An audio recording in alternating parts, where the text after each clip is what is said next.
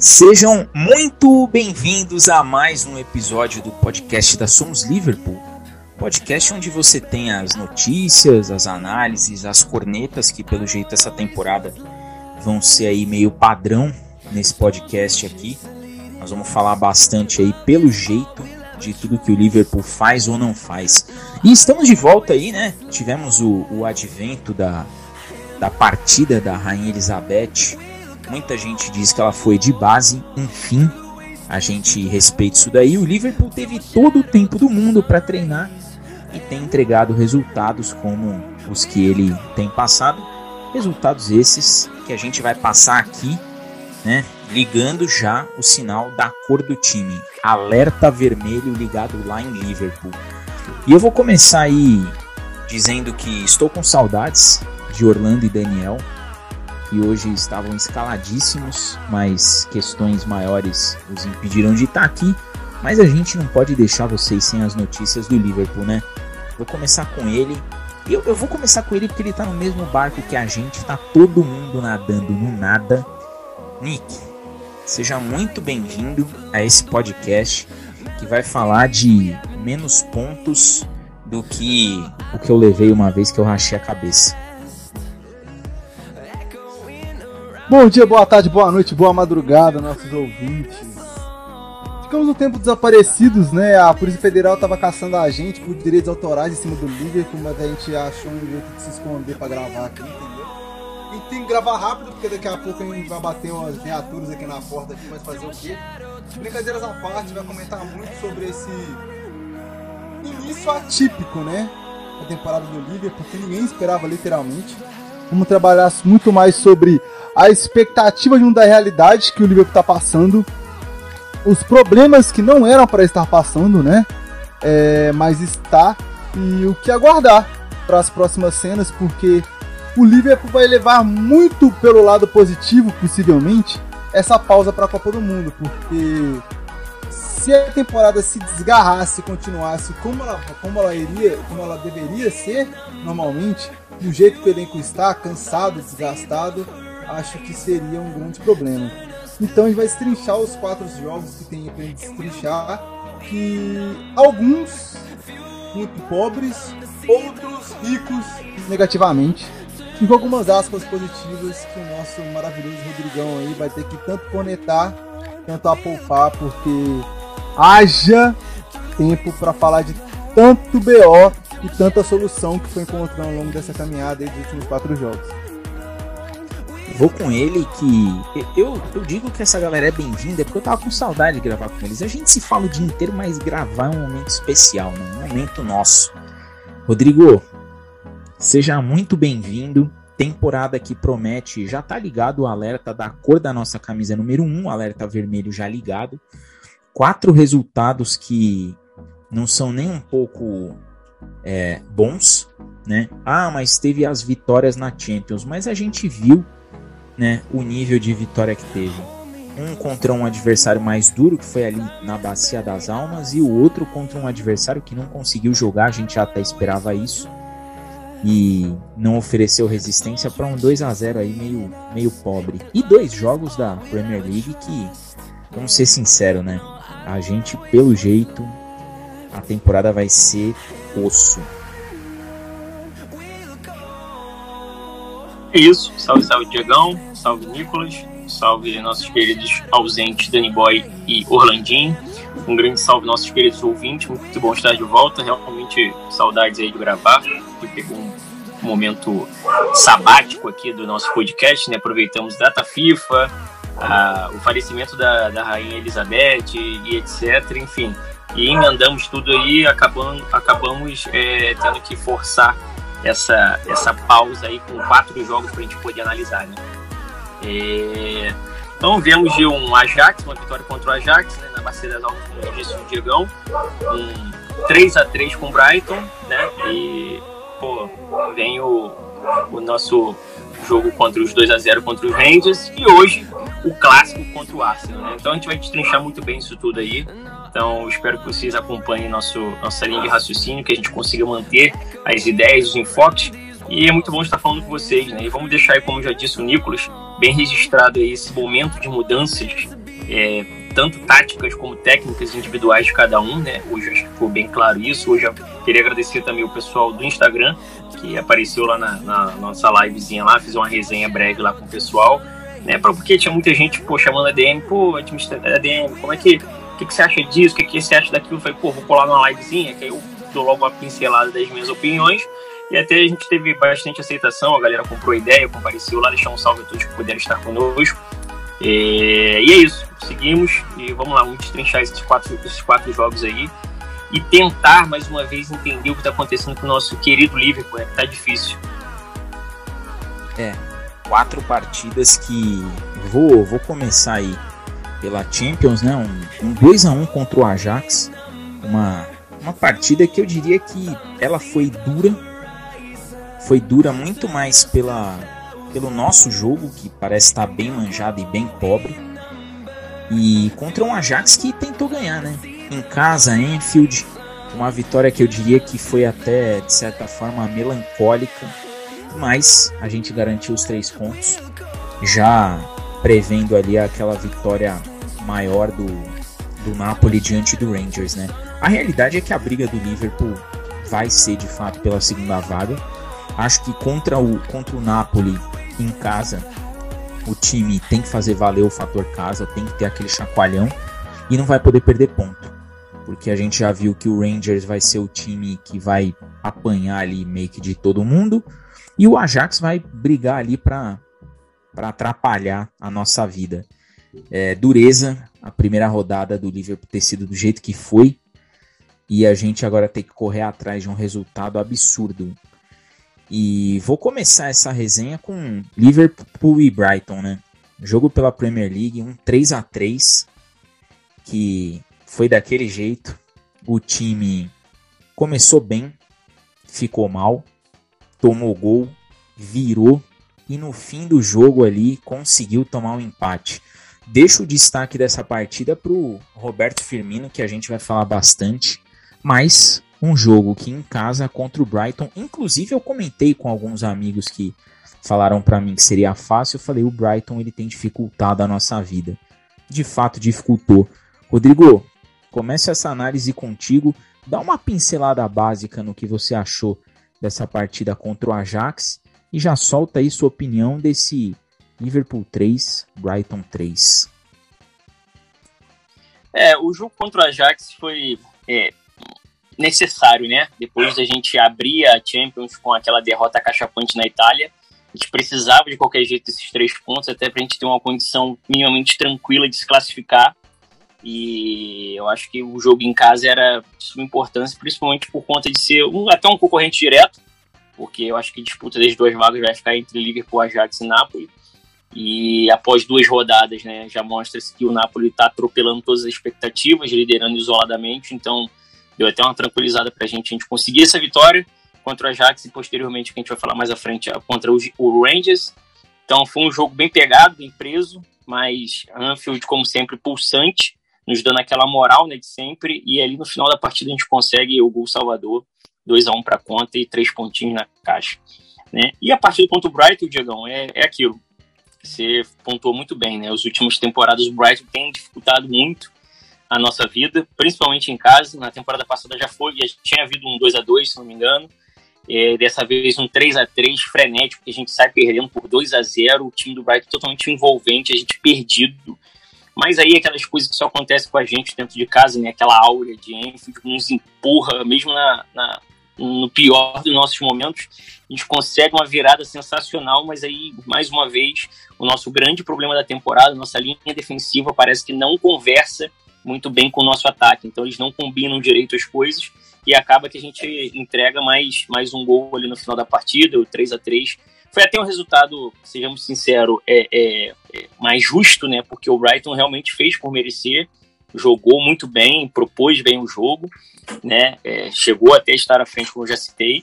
Então, acho que foi justo, mas é, é, frustrante. De qualquer forma, é frustrante a gente passar por esse, esse essa situação é, na, na temporada realmente indo contra todas as, as, perspectivas de análise, principalmente nossa, a gente mais uma vez tinha batido na tecla que a gente disputaria ali o título com o City, né? Mas tem alguma coisa bem bizarra acontecendo que tem é, é, jogado isso por terra. É, vários fatores. O time, os jogadores individualmente falando, as lesões, de novo as lesões, né? só que agora no setor de meio de campo, enfim. É, é, a gente, uma troca de, de, jogadores, né? Sai o Mané, chega o Darwin, a necessidade urgente de estar tá tendo que, que encaixar, enfim. Muita coisa vem acontecendo, só que eu acho que o fator principal, assim como eu tinha falado hoje na live, é, é o individual de alguns jogadores, né, principalmente o Arnold. Eu acho que o psicológico dele está muito abalado, está afetado. Eu acho que ele não está bem psicologicamente falando. É, outros jogadores que ajudam muito aquele lado direito ali, como o Henderson também está abaixo, o Fabinho também está abaixo. O Klopp não há necessidade de estar tá tendo que arrumar alguma alternativa forçada, acaba iniciando até uma nova tática que ele vem, né, até utilizou hoje de novo no clássico contra o Arsenal, que é o 4-2-4, né? Então ele joga o time para esse ao ataque, vamos dizer assim. E não, não, eu não vou nem dizer que tipo assim, ah, não funcionou, ou tá uma merda, etc. A questão acho que para mim nem é essa. A questão que eu acho que é muito é uma, é uma mudança muito forçada, sabe? Para um, um time que trabalha demais com o seu meio de campo. A gente sabe que o nosso meio de campo sempre foi uma válvula de escape excelente para os nossos para nossas investidas, nossas inversões de bola, né? E para o nosso estilo de jogo. Então a gente vem de um bom tempo no 4-3-3. Você mudar assim, você tirar uma peça do meio de campo, você atuar com quatro atacantes de uma hora para outra, eu acho que não sei, eu ainda não tenho muita muita é, ideia é, sobre o que pensar dessa tática nova. Só que eu acho que você não, não, não aproveita muito bem todas as peças como deveria. Né? Hoje eu fiz até o um comparativo com relação ao Jota. Eu acho que todo mundo aqui concorda que o Jota não é um dos melhores do elenco, né? Não é o, oh, meu Deus, mas ele entrega, já entregou gols assistência pra gente ao longo das, da, da, da, das temporadas desde a chegada dele. Só que é, tem uma situação que é, fica um pouco complexa para ele. Né? Ele é um cara de dois toques no máximo. É um cara que vai tabelar e vai finalizar, vai entrar numa diagonal para bater na bola, vai brigar por uma bola, uma bola aérea. E do nada ele está sendo um cara que precisa construir algum tipo de jogada. Então eu acho que atrapalha um pouco, sabe? Eu acho que meio que destoa. Né? O próprio Darwin, ele é um cara que é um 9, precisa estar tá o tempo todo perto da área, mas do nada ele está aberto na esquerda, puxando contra-ataque sabe, não, não faz sentido. Eu acho que nem cabe ao estilo de jogador fazer isso. Não estou dizendo que, pô, em alguma necessidade, em algum momento, isso não possa acontecer. Claro, pode. Você, não sabe como é que o, jogo, o time está totalmente é, desconfigurado, está numa bola aérea e tal, e ele aparece lá puxando um contra-ataque pela esquerda, beleza. Mas você armar um contra-ataque com um cara daquele tamanho pela esquerda é meio surreal, sabe? Então fica um pouco dessa incógnita na minha mente. E você perde o meio de campo, né? É, contra o Brighton, ficou nítido isso mais uma vez, né? Que começou ali, a gente toma um 2 a 0 achei que fosse cair tudo por terra, mas aí a gente teve um show à parte do Firmino, né? Que individualmente falando tá destoando dos demais, tá muito acima da, da, da média, né? Pô, é o cara já tá com seis gols já, se eu não me engano, na Premier League, né? É muito, muito superior àquilo que a gente costuma ver do Firmino, por mais que ele tenha ajudado ao longo das últimas temporadas, ele tá muito bem. Né? Então ele distou e a gente consegue né, esse, esse empate aí. Só que ainda me causa estranheza essa, esse lance dessa tática. É, a nossa defesa como um todo, eu acho que deixa a desejar. É, mais uma vez, a gente tem conversado muito sobre isso no nosso grupo de WhatsApp, nossas resenhas. Mas hoje na livezinha eu também falei, beleza, o Arnold tá péssimo, tá numa fase péssima como um todo, e a gente sabe que ele é fraco defensivamente falando, isso aí, ok, todo mundo já concordou quanto a isso, né? Mesma coisa que a gente fala que o sol é quente. Só que o Van Dijk também não está nos seus melhores dias. Nós tivemos jogos com falhas do Van Dijk. Nós tomamos gols com o erro dele também. Então, assim, é, no próprio gol do Brighton, o último gol, a bola passa pelo Van Dijk. Ah, mas era o Milne que estava ali na esquerda, toma a bola nas costas e tal, etc. Tá, beleza. Só que aquela bola nunca que o Van Dijk poderia errar o tempo daquela bola para tirar aquela bola ali. Ela passa primeiro por ele. Então você vê que a situação é tão complexa que até jogadores do nível do Van Dijk, um cara tão seguro, tá errando, pô. Opa, calma aí, tem algum, algum problema aí. Evidencia, claro, o elo mais fraco, que é o Arnold. Então fica mais, mais, mais fácil você detectar um problema pelo lado direito, ok. Só que, como eu falei, a gente sempre teve uma ótima cobertura do Henderson pelo lado direito. Não tá tendo. Pô, o Matip tá bem, tá minimamente ok, tá ok. Só que também a gente sabe que ele tem seus momentos. Aquelas subidas loucas dele também deixa o buraco na defesa. O Van Dijk, como eu acabei de citar, tem, tem errado. A gente não tá contando com o Robertson, que tá machucado. O Simicas está cumprindo bem a função, mas não é o titular da posição. Então, o time não tá tendo essa coesão. Então a gente vai acabar sofrendo, sabe? E aí, quando você tem um problema com relação a, a ao meio de campo, aos jogadores individualmente falando não estarem bem, isso aí vai acabando, se torna um, uma bomba relógio. Então tem estourado decorrer, ao decorrer da temporada um montão de coisa. E aí o, o, Klopp, o Klopp vai lá e somatiza isso com algumas escolhas minimamente estranhas, né? Ou, ou ao meu ver, né, equivocadas. Principalmente o lance de lançar uma tática dessa tão ousada. Eu acho que dependendo da, da necessidade de cada jogo, você pode fazer isso. Né? Porque você pode fazer um 4-2-3-1 com o Firmino jogando ali por trás dos três atacantes, show de bola. Mas é complicado. É, realmente é uma situação complicada e acho que o 3 a 3 mais uma vez foi justo. Então eu acho que é, pelo que as duas equipes jogaram, ficou um resultado de bom tamanho para ambos, só que é frustrante para a gente mais uma vez. Né? que agora eu jogo para você e vou até contextualizar, talvez até um pouco mais essa essa partida contra o Ajax, né?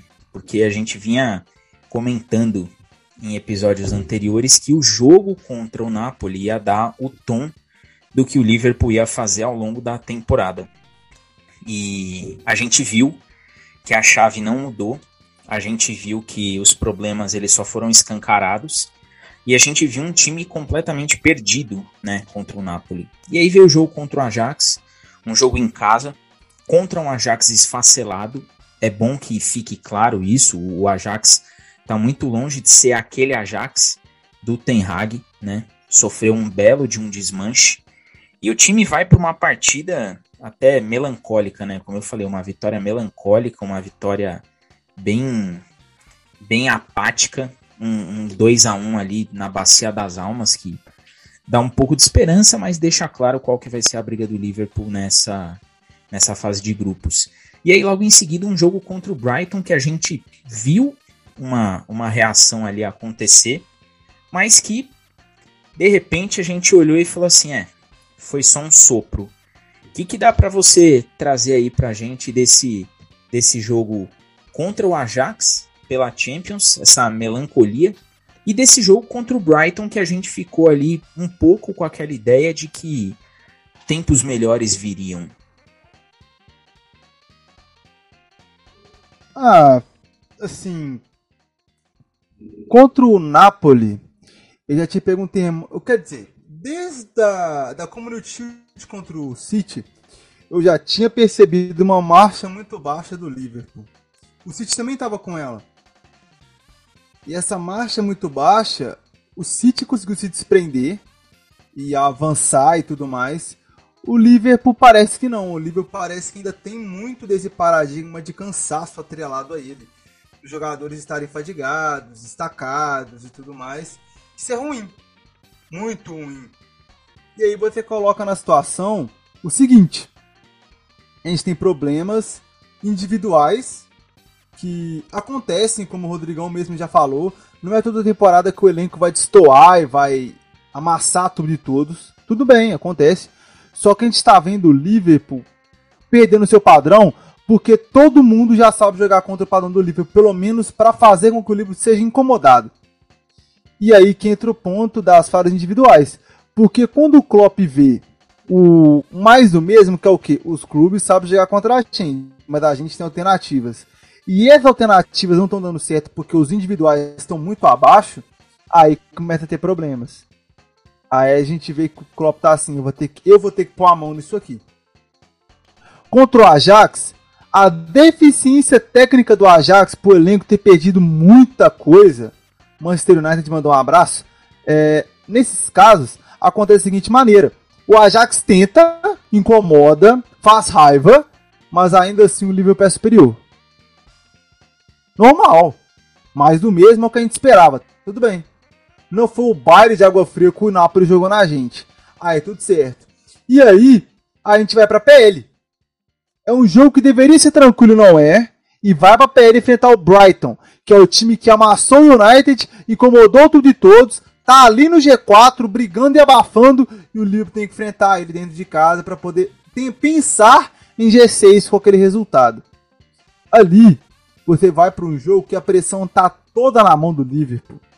Então você já vem pressão, estresse emocional completamente reversos. E quando um tá na bacia das almas da felicidade, o outro tá numa bacia de desespero, de tristeza. E aí tem um problema. Logo que começa o jogo, essa tensão ela se espalha para dentro do Anfield como um todo. E aí o Brighton abre 2 a 0 muito rápido. Quando isso acontece, temos um problema. Qual que é o problema? O Liverpool não pode perder. Porque se perde, abre distância demais, e tal. Ainda tínhamos o paradigma de que o Liverpool estava para brigar pelo título ainda naquele cenário. E aí mora o problema. Porque quando, quando isso tudo acontece, o Liverpool vai no all-in. Como o Klopp mesmo faz. Ele coloca o time para blitz, marcando alto, pressionando para forçar erro e desempatar. E reduzir, quer dizer. E aí o Liverpool começa a jogar futebol. Mudanças ocorrem, mudanças táticas, o 4-2-4 começa a fulminar, a marcação começa a marcar os volantes e os laterais, aquela parada toda que a gente já conhece do Liverpool. E aí, o Liverpool começa a jogar bola no emocional. O tático aflora? Aflora, mas ele não é dominante. Porque o Liverpool não, não domina o jogo em momento nenhum, mesmo estando em casa, contra o Brighton, o Liverpool não domina o jogo. O Liverpool tem relances de dominância. Ele não domina o jogo mesmo depois, dois, mesmo depois de acordar tomando dois tapas na cara, um de cada lado. E aí o Liverpool vira, né? Para virar, fala para vocês, foi o Liverpool a, a, a ave que fica no topo da cidade, ela, ela, ela acendeu de uma maneira absurda para virada. Grandes jogadas, Firmino entra muito bem, então, assim, a gente um paradigma, uma, uma, umas situações muito fortes, né? Que é o que? A, entrar, a, sa a, a, a saída do Fábio, porque o Fábio não entra bem nesse jogo, ele é muito, muito estressado. Ele fica muito estressado com a marcação do Brighton, não tem o que fazer. E você vê o Henderson jogando muito mal e o Tsimica jogando muito mal.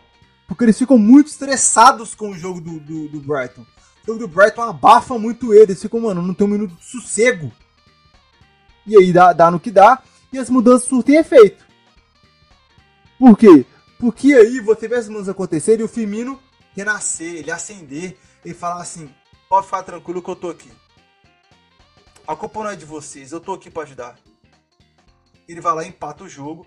E aí você tem a situação de que quando empata o jogo em toda essa situação e logo depois o Webster faz contra numa jogadaça, que não deveria ser gol contra, mas foi gol contra porque o Webster tenta cortar de maneira maluca e corta.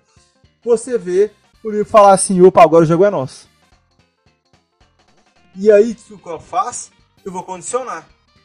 Eu vou tentar trabalhar a bola, eu vou tentar segurar o tempo, eu vou tentar desacelerar esse jogo aqui, porque eu preciso desafogar o meu elenco para que o jogo fique controlado. Só que o, Brighton, o maravilhoso Brighton, que já não era do Graham Potter, mas ainda tem muito dele, ele endoida pra cima do Liverpool de maneira absurdamente grosseira. Ele não tá nem aí. Eu tô em Anfield, não tô nem aí.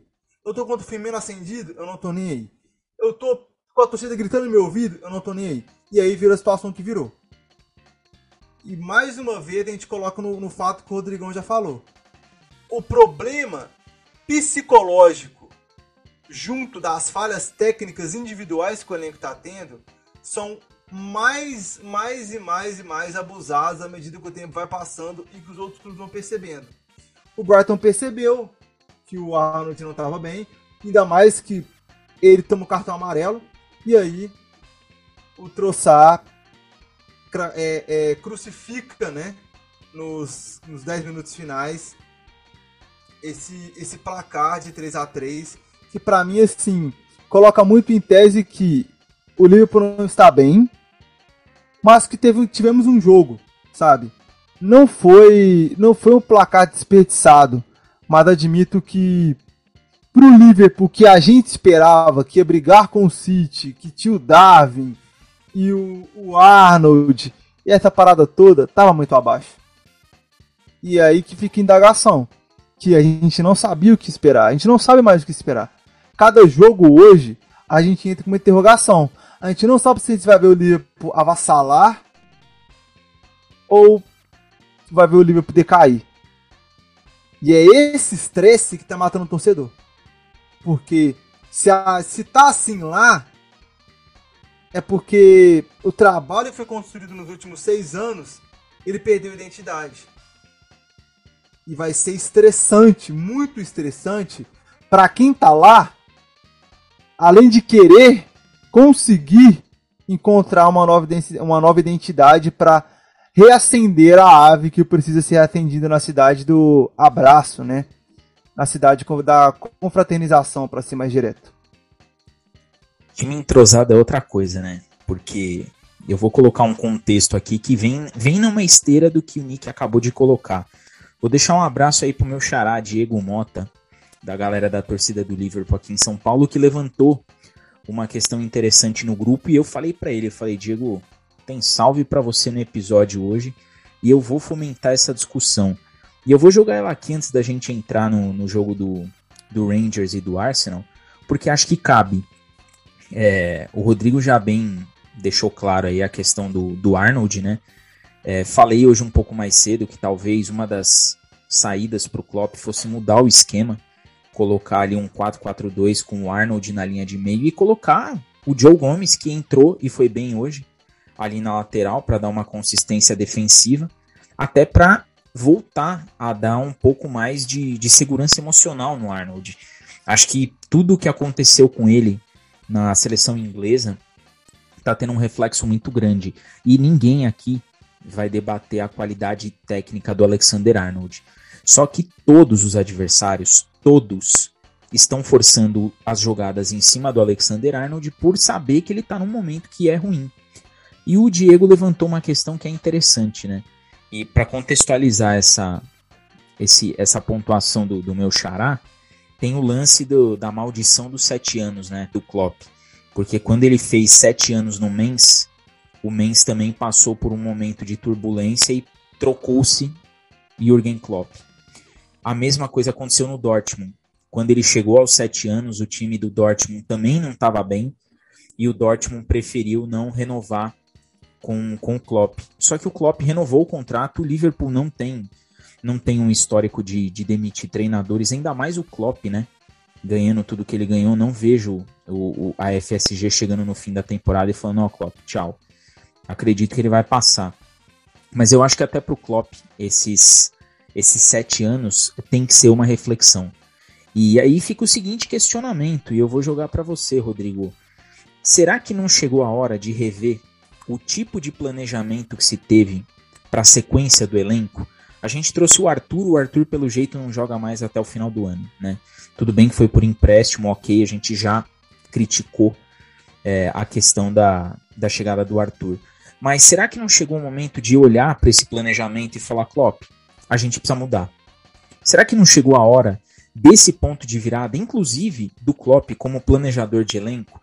E aí, eu já deixo claro, ninguém aqui está questionando a qualidade do Klopp como técnico, ninguém está questionando a qualidade do Klopp e da comissão dele como manager.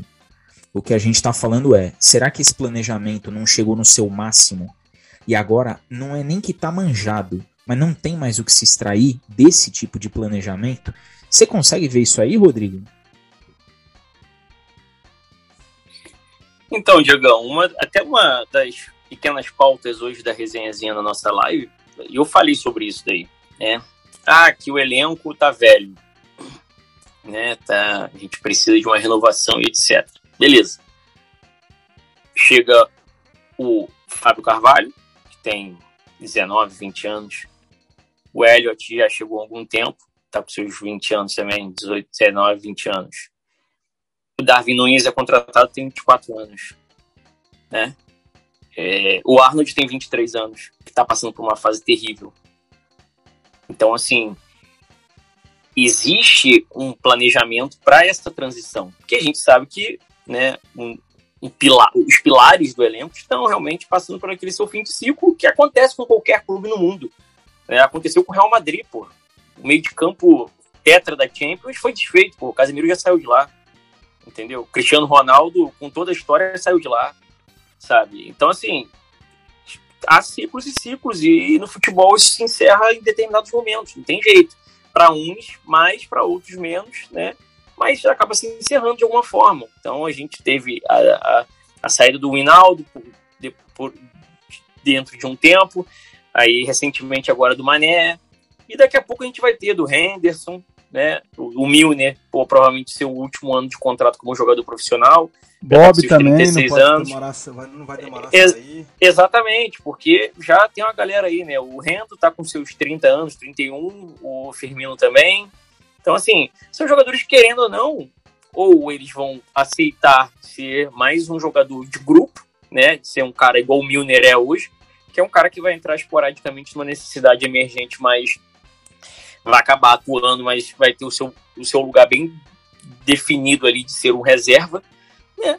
Ou então o cara vai acabar buscando novos ares, né? Uma nova experiência, principalmente para essa galera que tá chegando no final de, de carreira também, e, e o planejamento ser concluído, né? Eu acho que já tem um, uma ideia de renovação para isso, justamente por, por, isso, muito por isso dessa, dessas contratações, principalmente as três últimas aí, são de jogadores abaixo dos 25 anos, né? Então, isso mostra que o Klopp também está pensando para o futuro. A gente também não pode esquecer do Ramsey, né, que hoje, infelizmente, a gente ainda não pôde ver muito desse moleque, mas o moleque tem 18 anos, é um lateral direito que veio para ser possível futura, futura sombra do Arnold, mas a gente não pode é, taxar como nada ainda, porque a gente não consegue ver ele. Passou por, por problemas de lesão logo assim que chegou no, na pré-temporada. Tem hora que está tá à disposição, daqui a pouco já não está mais, a gente não tem muita informação sobre, enfim.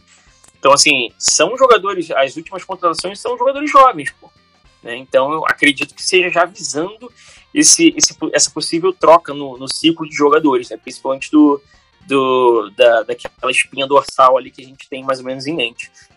E lentamente começou, né? Como eu citei, o Hinaldo, o Mané, daqui a pouco chega mais um aí, de repente o Milner, daqui a pouco é o Firmino, entendeu? Então, assim, vai acabar acontecendo naturalmente. Só que isso gera algum tipo de impacto. O time acaba perdendo uma identidade que foi construída há muitos anos. E hoje isso é nítido. Então, quando você perde um Mané, vem de uma temporada de falso 9 absurda, e você traz um jogador que é um 9 de área, que o Klopp basicamente atuou só quando ele chegou no Liverpool, porque era o que, ele, o que ele tinha, depois ele já não atua mais com um jogador desse tipo, é totalmente diferente, pô. E, e, é normal que você entenda que o time não vai se habituar tão fácil assim de jogar com o cara, um poste lá na área. Aí tem também a adaptação do cara. Pô, o Darwin não fala inglês. Já aí saiu essa semana aí uma, um montão de crítica dizendo que ele não entende o que o Klopp fala e tal. O pessoal pega o recorte, né? E fala sobre. Não, ele, ele diz que ele realmente não, não entende tudo mais, que ele não fala a língua, mas tem um, um intérprete e tudo mais. Pô, logo no começo, quando ele chega, todo mundo viu aquele vídeo do Thiago traduzindo as coisas para ele que o Klopp tava falando. Então acho que não precisa ninguém ficar ali, ah, o cara não fala inglês. Que isso, gente? Né? O cara é latino-americano, o cara, pô, tava em Portugal, que é muito mais, mais fácil para ele entender do que, pô, o inglês, né? E aí você tem o inglês, tem o holandês no time, você tem, pô, você tem uma galera variada ali. Então, de repente, cada um falando de um jeito também. O bom é que tem o Thiago, o bom é que tem o Luiz Dias, que são jogadores que falam né, é, a, a língua também do, do Darwin, falam espanhol, então assim, acabam facilitando e ajudando ele nessa integração. Só que nem sempre é, é simples. Nem sempre quer dizer que o cara vai chegar e vai render. Então, assim, a gente também tem uma memória né, positiva curta com relação ao Dias, que ele vem do Porto voando e segue voando até hoje. É ainda a, dentro desse caos que tem sido essa temporada, o jogador acima da média de todos eles, melhor que o Salah, essa é a verdade.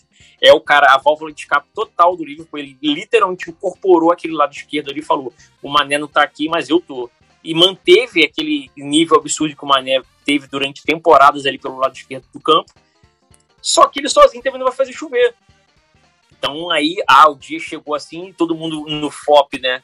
Aquela, naquele hype absurdo com relação à temporada do, do Darwin Nunes, metendo gol de tudo quanto é jeito, até na gente, na Champions, artilheiro absoluto no português, todo mundo falou, pô, o cara vai chegar aqui vai brocar pra cacete. Beleza, eu até é, acredito que isso vai acontecer, mas isso não quer dizer que é uma receita de bolo vai chegar na hora para fazer isso.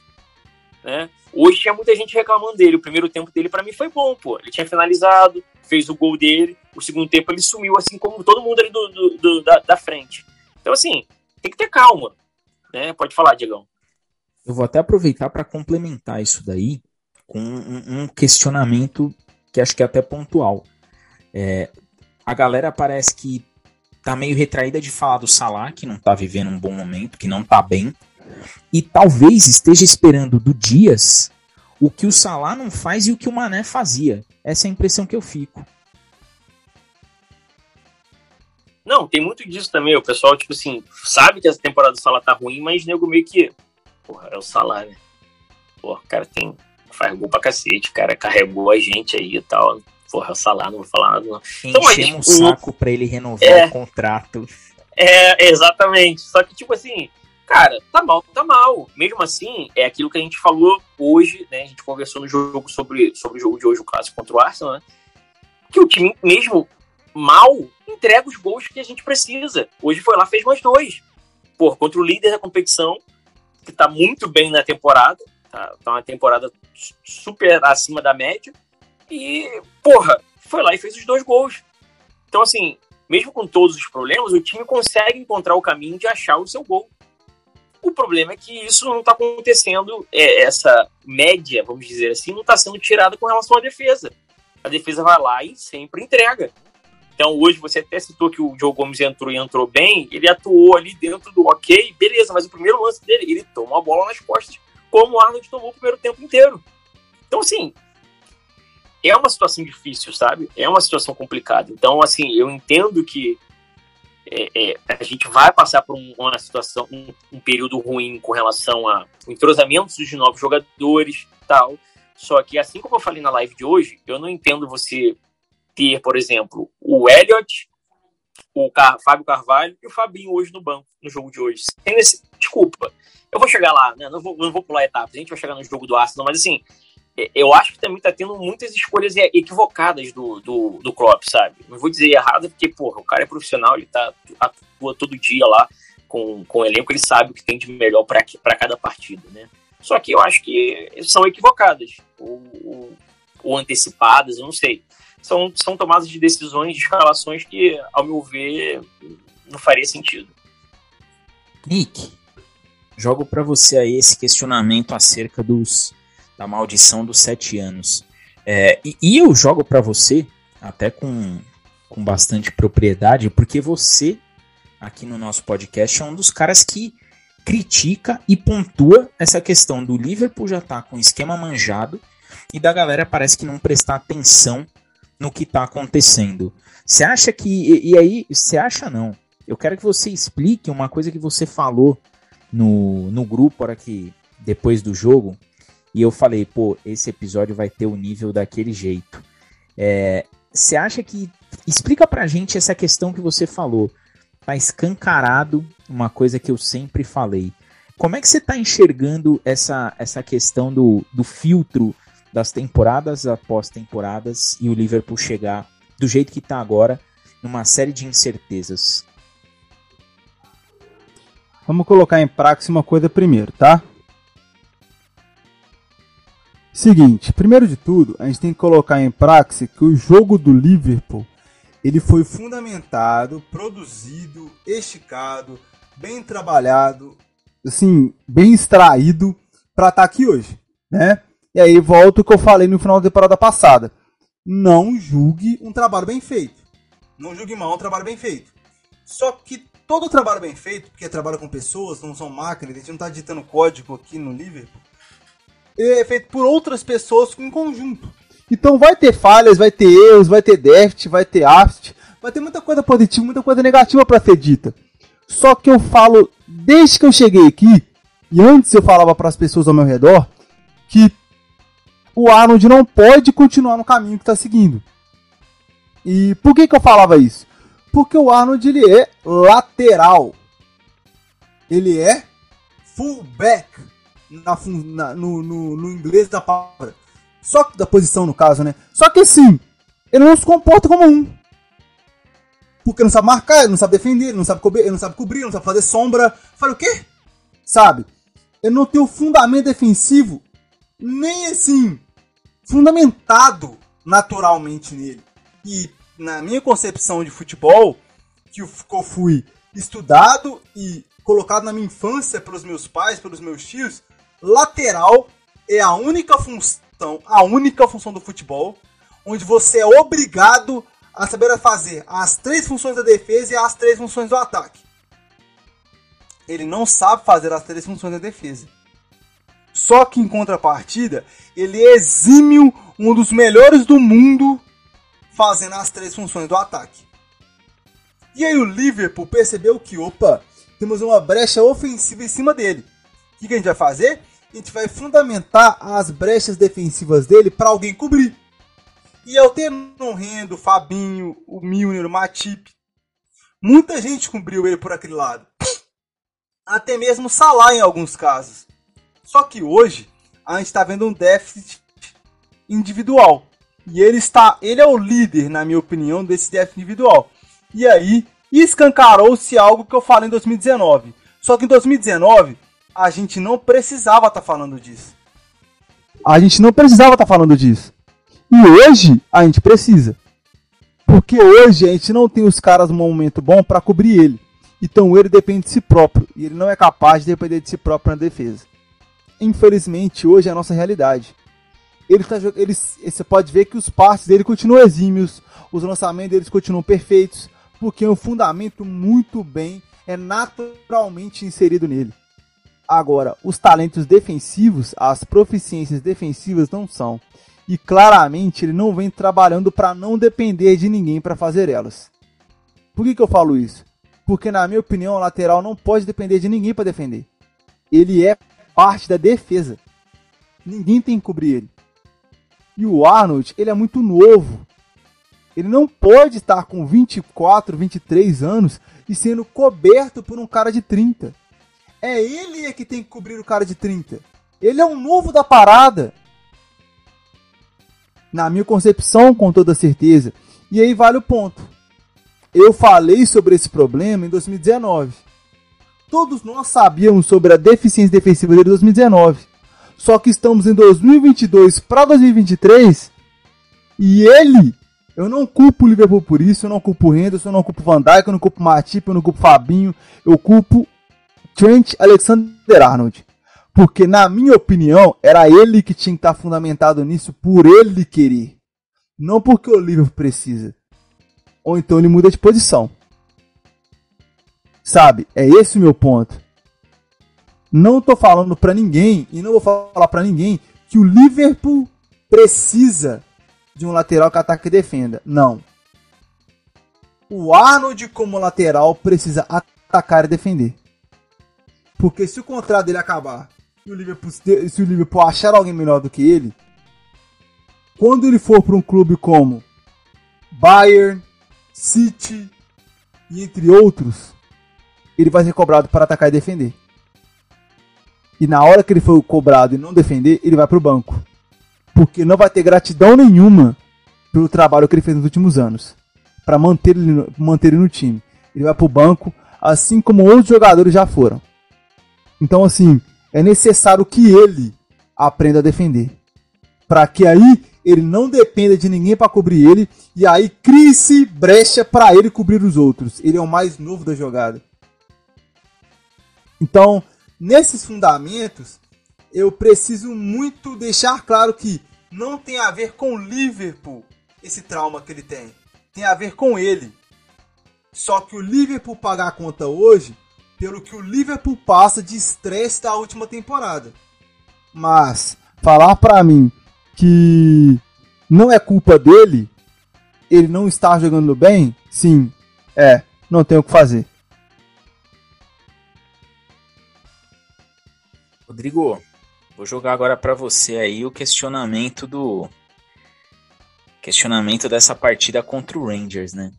É um jogo que o Rangers pouco fez, não não demonstrou nenhum perigo, um 2 a 0 burocrático, mas um 2 a 0 que valeram ali os três pontos, né? O time tá com seis, tá tá ali na segunda colocação, enfrenta o Rangers novamente para poder garantir aí mais três pontos.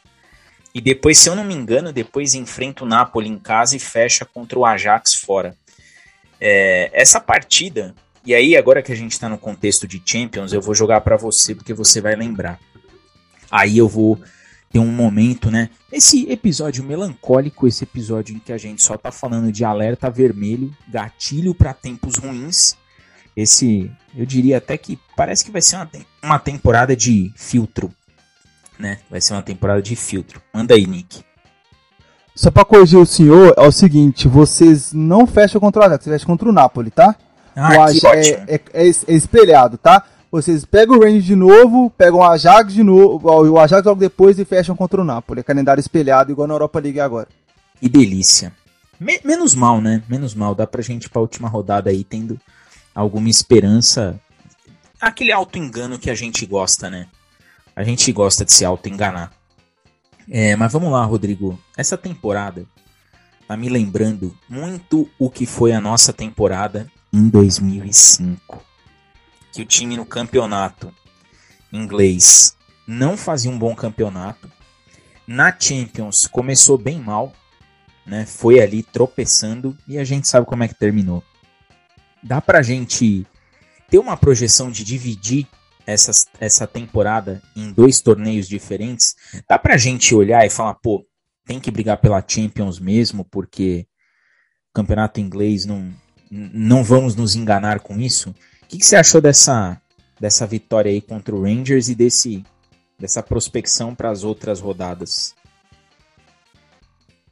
Cara, excelente é, analogia aí, e o saudosismo acho que ele cai na melhor hora possível, né? Que realmente foi um, um ano bem que começamos bem bem com bastante dificuldade, né? Aquela temporada de 2005 e ano daquela Champions maravilhosa e absurda. Então que realmente sirva de, de, de inspiração para esse esse elenco agora, para esse time, que o Klopp consiga usar isso de alguma forma e a gente consiga sim, né, focar em outras competições, até porque é necessário, né, a luta, se a gente falar hoje que a gente vai brigar pelo campeonato inglês, a utopia total é clubismo sem, além dos 100% e loucura. Não tem como, né? Até quero até ver como é que vai ser essa briga aí entre Arsenal e City, que está interessante nesse início de temporada, tá bacana ver o Arsenal se é, reestruturando assim com com Arteta e tudo mais, é, até sabendo que eles se espelharam justamente no trabalho do Liverpool com o Klopp e tal, é muito bacana ver isso. Então, mas a gente tem que focar nas outras competições. Não digo só, nem só a Champions, não. Acho que é hora de, pô, a gente está passando por uma dificuldade tremenda, com uma série de, de fatores dentro do, da temporada, as lesões, o nível técnico individual de cada um, as táticas, as opções táticas do nosso próprio treinador, enfim. Então é hora de, pô, focar nas Copas. Ué, é, vai deixar de ser menos importante porque a gente está mal no campeonato? Porra, não.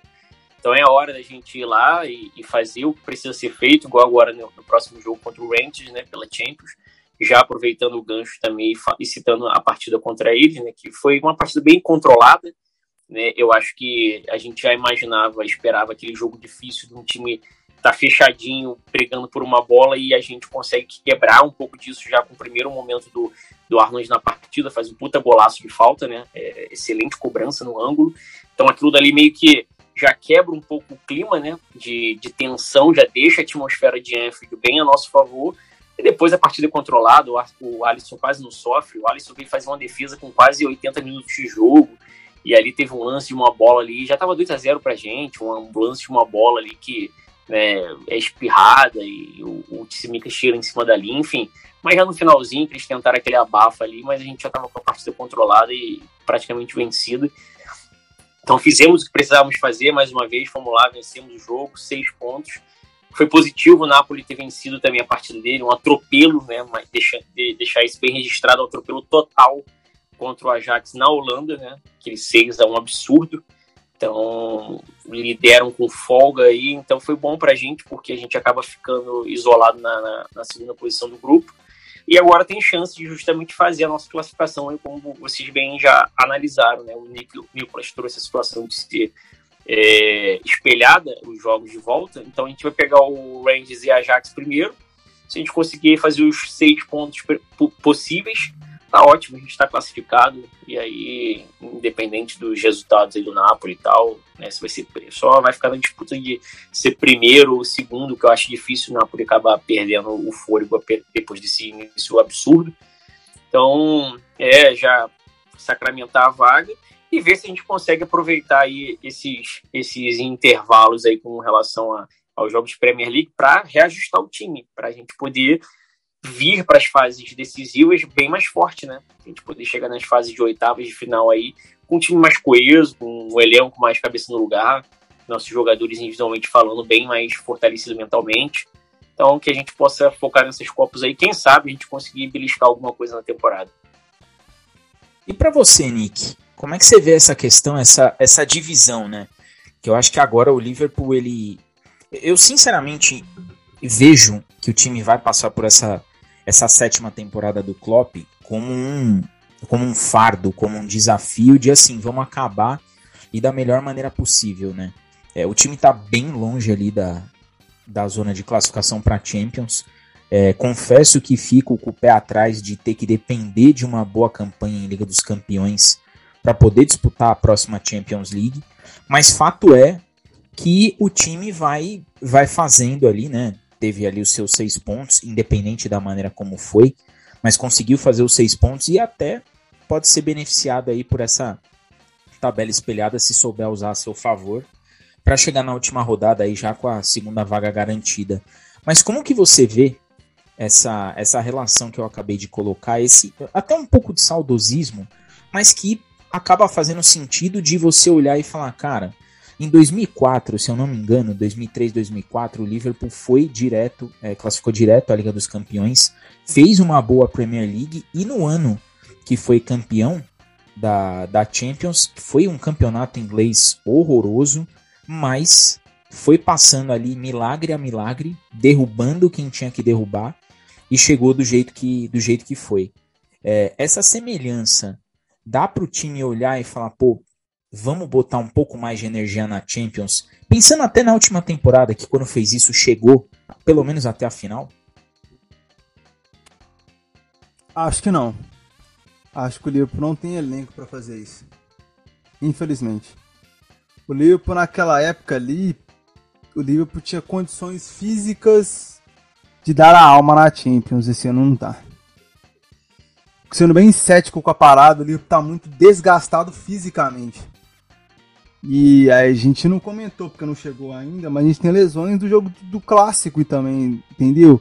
Então assim, o cobertor voltou a, voltou a estar muito curto. E aí entra até uma fala que o Marimar falou que me fez refletir muito. O Liverpool está colocando alguns jogadores jovens para jogar. O cobertor está mais extenso, mas o cobertor de qualidade ainda é curto. As peças que chegaram não fazem bem o que as outras peças, as peças principais fazem. E colocar essas peças para alternar tanto pode ser um problema, porque por mais que o Liverpool não vá a Champions, o Liverpool não pode se ab abrir mão do da Premier League e ficar em décimo, décimo primeiro. Não pode. Se o United do Rangnick não ficou, o Liverpool do Klopp não pode. Sabe? É um fato. Fato, fato, fato, fato. E tanto por premiação também, porque o Liverpool não é uma fábrica de jorrar dinheiro, então o Liverpool depende das premiações também para poder pagar as contas e tudo mais. Então, não ficar entre o Big Six, não tirar o Brighton do Big Six ali vai ser ruim, minimamente falando. Então, eu acho que focar na Champions é o que eles deveriam fazer, mas eu não acho que consigam.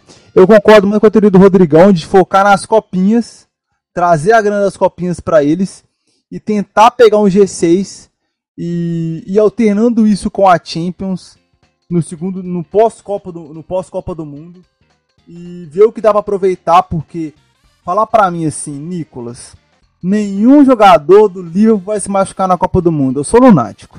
Até parece. Lunático, né? Né? Vamos lá, né? Assim, né? Eu, eu tô pensando que o United vai voltar da Copa do Mundo sem Casemiro, então até porque, né, os jogadores do Liverpool na fase que estão se machucam subindo ônibus, né? É, sem jogar. Olha o, olha não, o Arthur, não, não, o Arthur nem jogou. Não, não. É, não. É, é, é. Ô galera, o Matip tá fora da temporada. Por quê? Porque ele foi subir a escada do apartamento dele e, e tropeçou. Ainda mais. Ah, gente, o, o Fabinho tá lesionado, tá fora da temporada. Por quê? Porque foi levar a bola no jiu-jitsu, bateu o pé no meio fio. Sabe? É mais ou menos por aí. Então, assim, não dá para falar para mim assim, ah, a gente tem as esperanças todas colocadas no pós-Copa. Gente, Copa do Mundo é onde o jogador se mata para jogar. Os caras ainda vão ter quatro meses de futebol depois de se matar dentro de um mês e meio? Se não quebrar, só uma geladeira. Brastemp, 614 litros com água na porta, três portas, com o freezer embaixo, tá? Então assim, não dá. É, é muito saudosismo colocar essa situação, sabe, Diegão? Não tem o que fazer. Então é, é extrair o máximo, melhorar o máximo, esperar o máximo, gente. O Liverpool sempre foi bom em extrair situações pela engrenagem. O Klopp tem que reconstruir essa engrenagem. Eu gosto de ver jogo do Liverpool por conta da engrenagem, não individual. Se eu assistir individual, vou ver o United distrair individual. O Liverpool é uma engrenagem, é um esquema onde todo mundo faz sua função e dá certo. Se isso voltar, temos um mundo. Se não voltar, a temporada acabou. Em radical? É. Mas é assim que o Klopp trabalha. Todos os trabalhos do Klopp foram assim. Não acho que o Liverpool vai ser o, o alecrim dourado. É mais ou menos por esse caminho, sabe? Eu espero que melhore. Como aplicante de futebol. Porque como torcedor não quero não. Então assim, a gente vai colocar dessa maneira e ver o que vai dar. As lesões, os retornos, as cirurgias, o prazo, as adaptações, porque o Davi tem que adaptar, o Fábio tem que se adaptar. Então assim, tudo isso é necessário. Mas para mim é saudosíssimo demais colocar as esperanças no ah, vamos, vamos classificar e depois da Copa a gente vê. Não pode. É, não tem só a cabeça dos Reds pensando. Vai ter a do City, a do Bayern, a do Real, que são super máquinas que estão voando. Se falar que vocês como estão, hoje, infelizmente, tem que se preocupar com Barcelona, tem que se preocupar com Napoli, sabe? Com outros clubes. Até mesmo com o Dortmund pode ser um problema. Porque o Dortmund faz o que vocês estão fazendo não tem uma engrenagem meio aplicada e vão classificar por individual. Mas e aí? Até onde isso vai ser levado? Porque a gente está vendo o Atlético de Madrid perder vaga para Clube Bruges. Clube Bruges. A gente está vendo o PSG empatar. E aí? Como é que vai ser? Vai continuar confiando no individual? É o ideal que o Liverpool precisa para chegar longe na Champions? Eu acho que não. É, Nick, esse, esse ponto que você colocou é o ponto para mim que ele faz ele faz toda a diferença até onde você vai nesse de, pô, é no individual que você. Chega uma hora que o individual ele não é suficiente. E, e o detalhe que você colocou do Liverpool ser uma engrenagem, esse é o Liverpool que a gente se acostumou a ver, né? Sendo uma engrenagem. Por isso que eu falo que essa temporada ela vai ser talvez ali um divisor de águas, porque o planejamento ele vai ter que ser revisto, né? Principalmente essas aquisições de última hora aí, de Arthur, que é completamente aleatória, sem sentido algum, e o resultado a gente tá vendo aí. Vai ficar sem o jogador e cara tá machucado e vai se recuperar ali naquele centro de treinamento de recuperação maravilhoso. Enfim, é, eu tô contigo nessa leitura. Eu acho que precisa-se melhorar o quanto antes, porque a hora que realmente a porca torcer o rabo, é a hora que a gente vai ver partidas como aquelas contra o Atlético de Madrid, que você fala, pô, se não fosse isso aqui, então acho que o Liverpool ele, ele já aprendeu muita coisa. A gente mas já tá assim, Rodrigão. Ô, Diegão, mas já tá assim. Tá assim. Contra tá o Brighton assim. se foi, foi por Precisa aqui, foi mudar. por ali. A derrota do Fulham foi por aqui, foi por ali. Sabe? Precisa mudar isso. Precisa mudar. E eu vou jogar agora para você, Rodrigo, esse clássico. Uma pena o Orlando não tá aqui, porque o Orlando fala que time que quer ser campeão tem que ganhar do Arsenal e a gente não ganhou. Mas eu já começo falando dessa partida antes de passar aí para você. É, o time começou, né? Um minuto de jogo tomando gol pela direita, né? Parece que é um padrão nosso. Mas o time soube responder. O time empatou o jogo, tomou a virada ali numa bobeira, no último minuto, né? Tem coisa que não pode acontecer. Já diria o poeta, antes dos 5 e depois dos 40, você não pode tomar gol. E o segundo tempo, eu gostei do segundo tempo do Liverpool. Gostei mesmo. Achei que a partida do, do Joe Gomes ela foi segura, não, não comprometeu, mas uma derrota que vem é, num momento em que a gente não podia perder, né? É, foi aquela coisa, o Liverpool parece que ele está servindo para engrandecer a, a, vitória dos adversários, porque para o Arsenal vencer esse Liverpool é uma glória. Se a gente for pensar nos últimos anos que a gente pegava o Arsenal e, e questionava de quanto que ia ser o jogo. É, como é que você viu esse Arsenal 3, Liverpool 2, jogo triste para nós?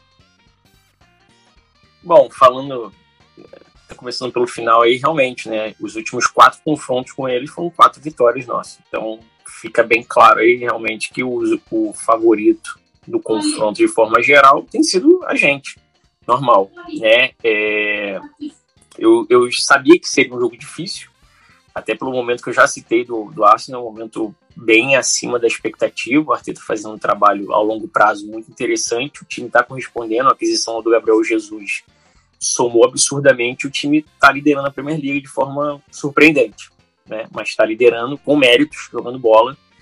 E eu sabia que seria um jogo difícil que a gente tomaria gol. Só que aí, né, Diego? Porra, com menos de um minuto ali, o primeiro lance do jogo você toma um gol, você joga toda a sua estrutura e estratégia de jogo no ralo. Porque você tem que remar pra cacete para voltar pra partida. Isso é um absurdo. Então isso não pode acontecer. E aí é uma falha, literalmente, do Arnold de marcação da equipe e principalmente do, Ar do Arnold, porque o Henderson tem a imagem, o Henderson aponta lá atrás, aponta, tipo assim, ó, vai tomar nas costas, vai tomar nas costas, aponta na subida do, do não sei quem foi que subiu, do Martinelli, né, que fez o gol. Então, e aí o, o Arnold tomou literalmente a porra da bola nas costas do jeito que o Henderson apontou e a gente toma um gol. Porra, aí, quer dizer, quebra um planejamento de jogo. Aí você né, impulsiona a torcida que já estava animada, que era começo da partida, e aí sai na frente, aí fica aquilo aí, o time porra, demora a engrenar, tentar entrar no jogo e tudo mais. Mas, dentro do que foi até o primeiro tempo, até o lance do segundo gol que a gente toma, eu gostei do time. O time depois se, se encontrou devagar e tudo mais, conseguiu arriscar um chute aqui, um, um chute ali. O, o Darwin Nunes atuou muito bem, o Movia participou bastante, te, teve um chute defendido por Ramsdale. Teve uma, uma bola que quase chega no, no, no Dias também, que o próprio Gabriel Martins, se não me engano, alguém tira e quase que ferra o Arsenal antes da gente fazer o gol ali. E depois a gente acaba conseguindo o gol de empate, né, muito merecido, porque a gente estava martelando isso daí. E o jogo parecia estar controlado para si, para ir para segundo, um segundo tempo mais brigado, né? Tipo assim, um a um, tal, etc. Porra, aí você tem uma falta daquela, você bota todo mundo para subir no final de primeiro, então não tem necessidade. A não ser que você vá jogar a bola lá na área, literalmente. Mas não, tava todo mundo antes da, da, da meia-lua. E aí você perde a bola no jogo aéreo, você toma um contra-ataque e toma o um gol, porra. Aí de novo, você começa um segundo tempo tendo que remar pra cacete pra voltar pra partida. E aí, mais uma vez, a gente vai, corre atrás do resultado e consegue empatar, né? E aí tem aquele lance do pênalti ali que realmente o Thiago acaba acertando. Eu achei que. Eu acho que se fosse um lance fora da área, vamos ser bem sinceros aqui. Se fosse um lance fora da área, talvez o juiz não fosse dar nada. Seguir o jogo e segue o baile. Mas como foi dentro da área, etc, tal, tem a revisão, pá, e aí chama pro pênalti. E não é um absurdo ter dado o pênalti, mas eu acho que não seria um absurdo também não ter dado, porque os dois vão com o pé alto pra bola só que o Thiago acaba acertando o, o, o pé do companheiro lá e o juiz dá, dá o pênalti. Não, enfim. É a opção de escolha dele, interpretação dele, enfim. Mas é, há um exagero, ao meu ver, mas não, seria, não foi um absurdo também. Enfim. Né? E aí a gente volta a pauta para o início do jogo, que é a formação, mais uma vez, o 4-2-4. Ao meu ver, o equívoco do, do Klopp não iniciar a partida com o Firmino, que tá, mais uma vez, a gente vai mencionar nesse episódio, uma temporada muito acima da média. Goleadora, tem assistências também na temporada, jogando bem, ditando o ritmo ofensivo do, do time e destoando, já que o Salah, que é o grande craque e estrela da companhia, não tá bem, ele tá carregando esse fardo aí, juntamente com o Dias, ofensivamente falando. Porra, e aí você começa com ele no banco. Pô, desculpa. O que, que é isso? Sabe? Que ideia é essa? E aí você vai para um jogo que um time joga totalmente de forma vertical em velocidade, saberia que iria explorar o nosso lado defensivo direito, que tá uma draga na temporada aí, é o elo mais fraco. E aí você vai praticamente ser meio de campo pro jogo.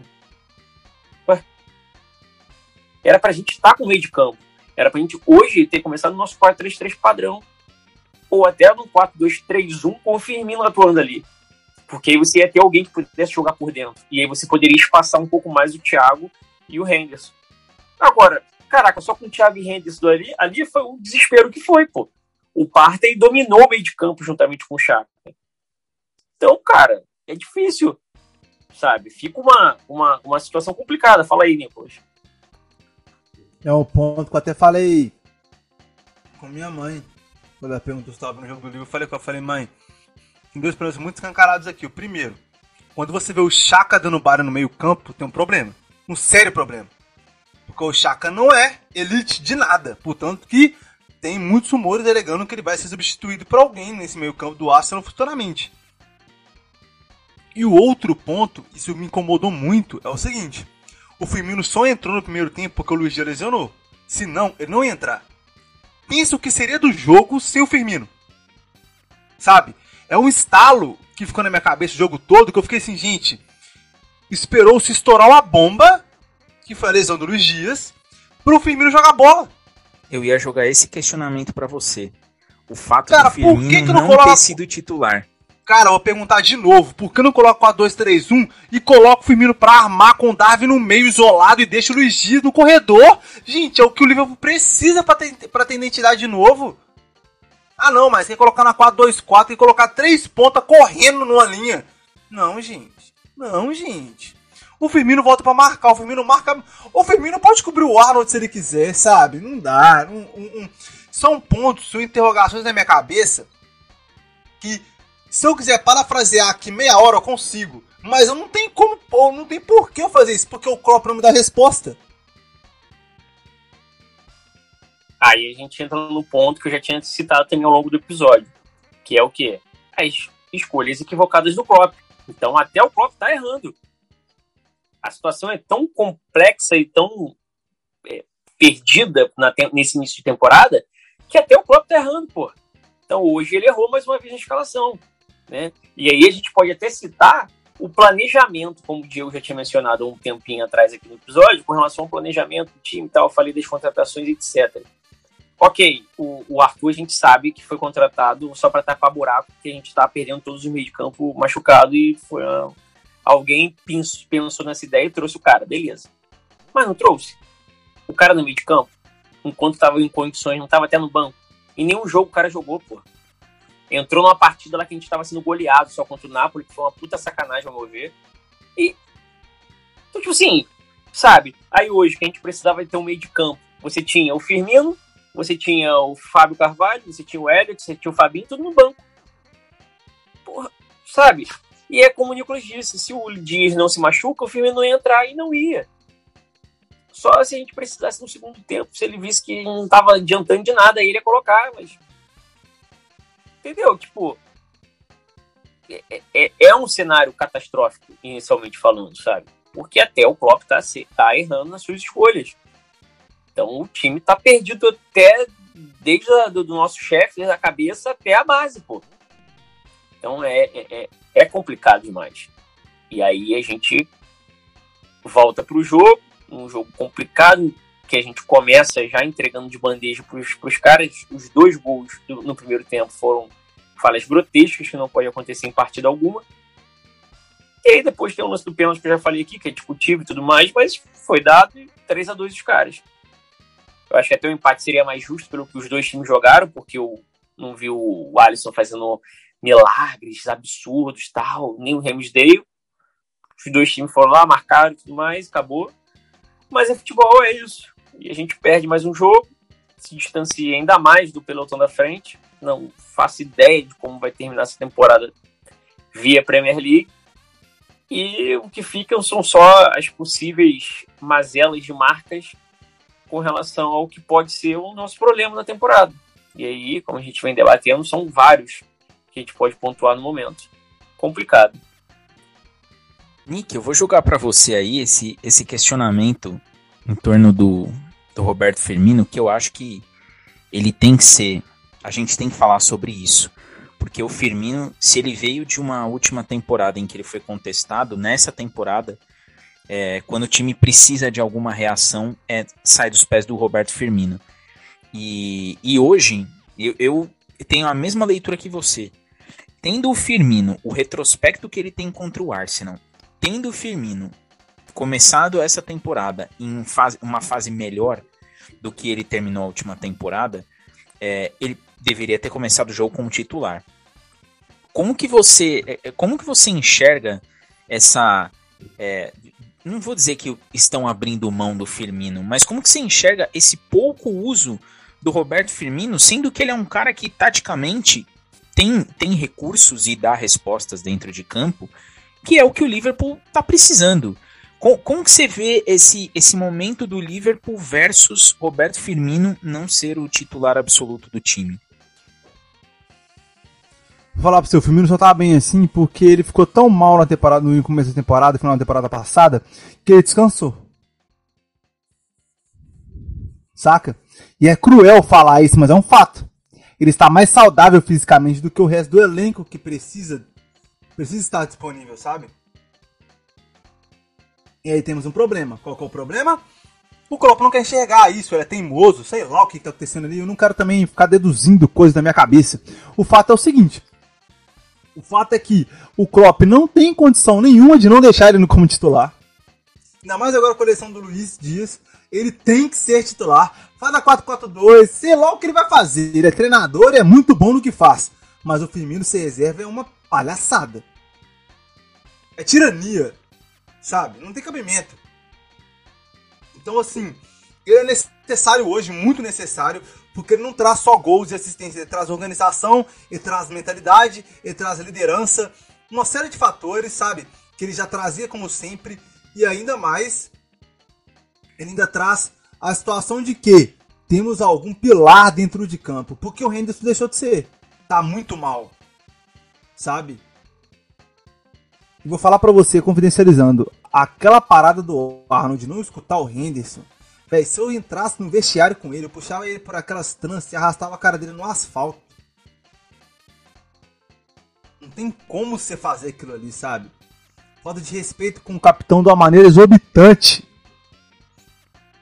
E assim, o Firmino é necessário colocar para entender também que ele está reconstruindo sua confiança com o Klopp. Isso é um fato. Porém, do jeito que tá a coisa, do jeito que ele está sendo clutch, que está sendo decisivo, ele não, ele não ser titular, o Jota entrar e ele não, o Jota começar um jogo e ele não, não, não, não vou concordar, não dá para concordar, não me, não, não me levem a mal. Então assim, é muito necessário que ele consiga, que o Klopp consiga, né, para não falar o Firmino, que ele consiga ter essa ciência e passe a colocá-lo como titular porque tá. Se ele não fizer isso depois do clássico de hoje, ele vai ficar hum, parafraseado mais teimoso do que o Ten Hag com o Casemiro. O Ten Hag colocou que o Casemiro precisava de tempo para adaptação ao futebol inglês. Passou-se um mês. E ele, ele entrou. Entrou muito bem, melhor jogador do time. Então o Firmino precisa dessa mesma oportunidade. Jogar 90 minutos estremecer, se doar, se matar, fazer gol, dar assistência, dar carrinho, roubar bola, fazer o que ele sabe fazer. E aí ele ganhar o prêmio de melhor em campo e aí ser colocado em praxe. Opa, ele é realmente necessário. Porque, sendo bem sincero, agora que o melhor jogador do time, que era o Luiz Dias, lesionou, não tem ninguém melhor do que ele no elenco disponível. Sabe, não tem. E pelo mesmo fato, ele não ser titular, é tirania.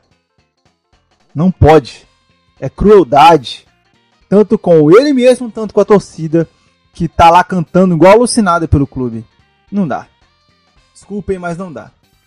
Se você tirar qualquer um, cadê, cadê, agora, se bem que possivelmente agora ele vai ter titular por conta da lesão do Luiz Dias, mas mesmo quando o Luiz Dias voltar, Luiz Dias voltar, tem que readaptar o elenco para ele jogar como titular. Não dá pra deixar ele de fora de graça. Não é mais uma opção com a situação que o elenco tá. Não mais o salário nessa seca de gols que vem Passando. É, eu tô contigo nessa daí. Rodrigo, vou vou compartilhar aí com você um pensamento que me ocorreu agora em cima dessa desse posicionamento aí do Nick. Será que não seria interessante o Klopp começar a pensar no meio-campo em torno do Firmino, já que não tem mais o Dias, provavelmente ele deve jogar ali com o Fábio Carvalho. Eu não, não consigo imaginar ele entrando com o Jota, ele tá insistindo bem no Fábio.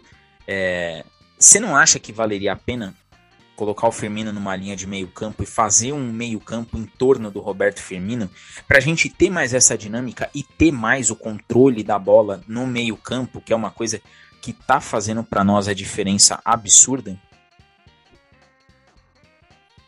Cara, é o que o Nicolas falou, é aproveitar o momento do Firmino e aproveitar a baixa do setor do meio de campo e fazer um 4-2-3-1, pô. É o Firmino atrás dos atacantes ali até porque ele está acostumado a fazer esse tipo de função. É um cara que, quando jogava de falso 9, vinha muito buscar o jogo no meio de campo para deixar a ênfase para os dois pontas se infiltrarem bastante.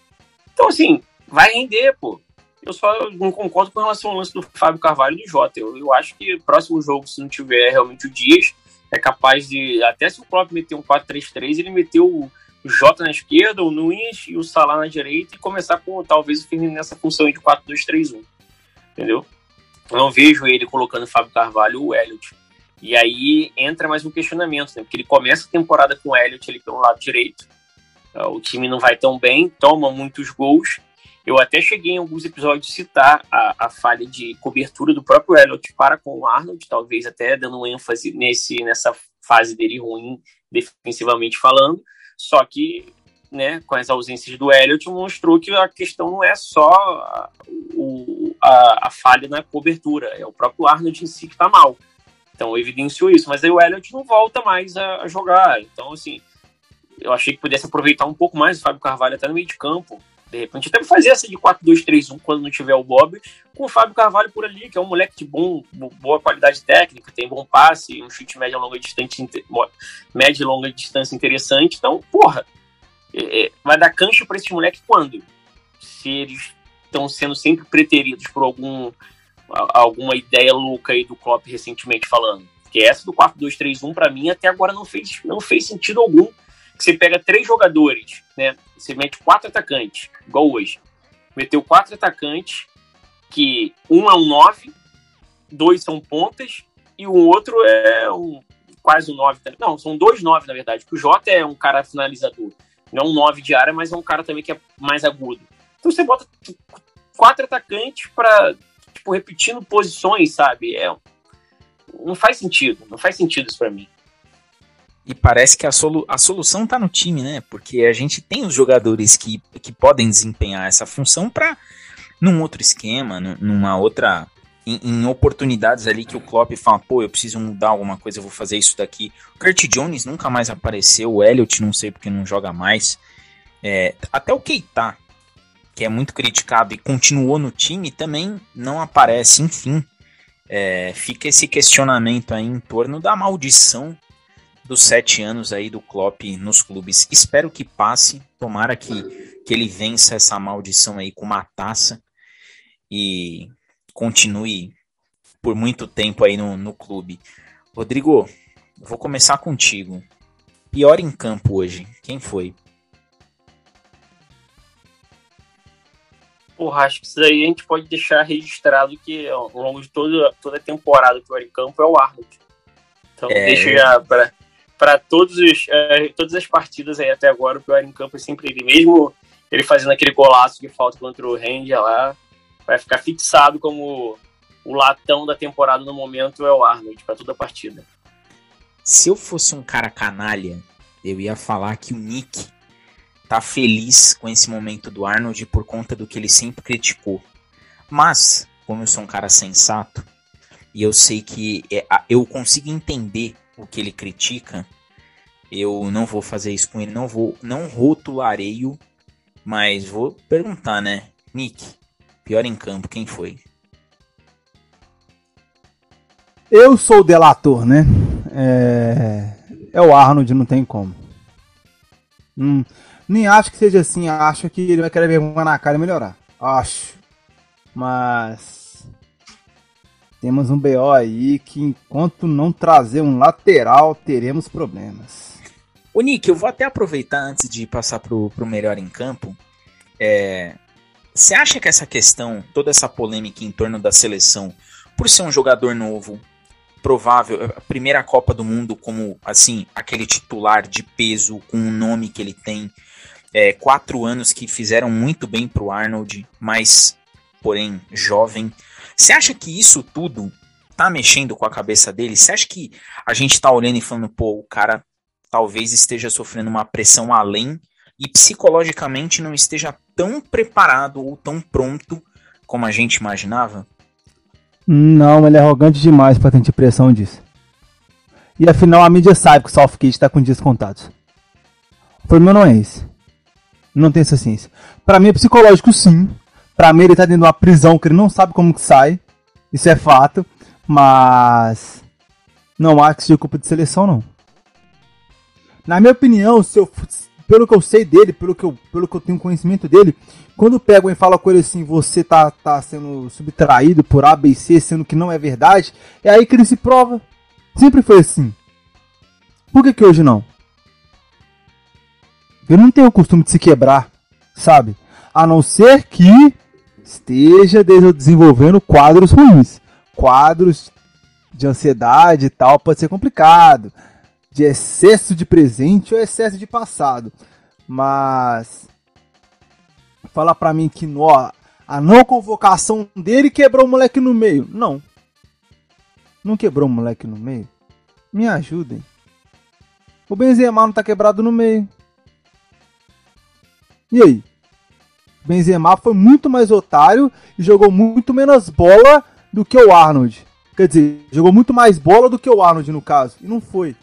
Mas peraí, o Benzema teve aquele caso dele lá de extorsão com o colega. É aí... por isso que pra mim poderia muito mais quebrar ele do que o Arnold.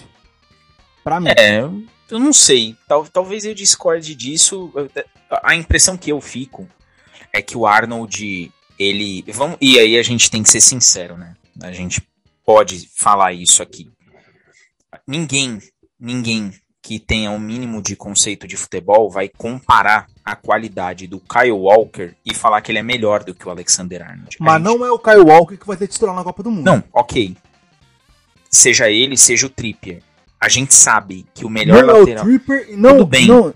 Eu tô dizendo que a gente não vai colocar essa discussão aqui em torno dos laterais que a Inglaterra vai, vai colocar. E talvez o Hoje, Arnold Hoje o Arnold não é o melhor lateral do mundo. Você não, não, tem o direito de terminar essa frase. Eu tô dizendo que na seleção da Inglaterra, pra Inglaterra, o, o, o Southgate ele não pode contratar o Alaba, por exemplo, porque o Alaba não é inglês. Não pode, mas ele tem o Reece James. Tudo bem, que não é melhor do que o Arnold. A, a gente não vai. Efetivamente, anos luz. Não.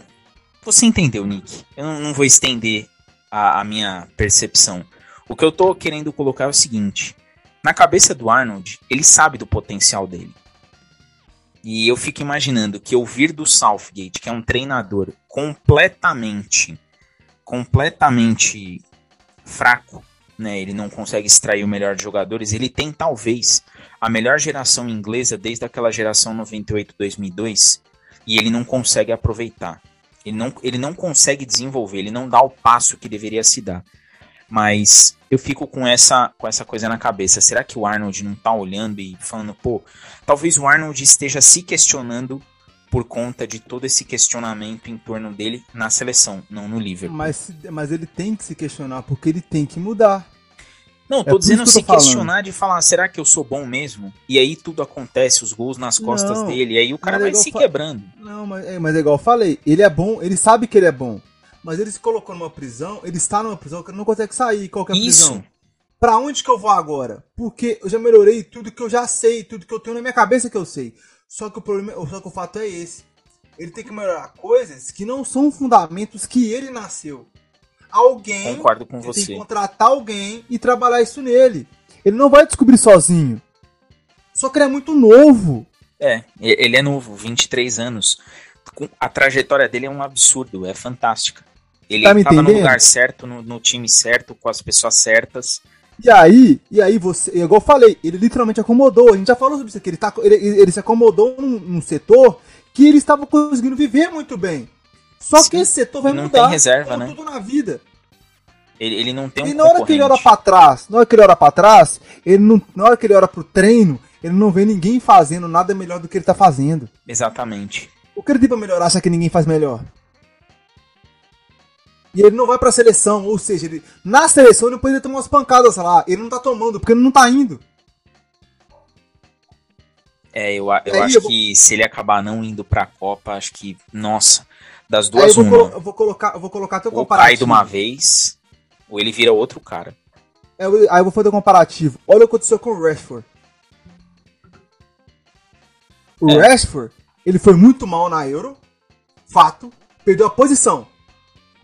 Só que no United, ele tinha reserva, ele, ele tinha, ele tinha para quem ser reserva.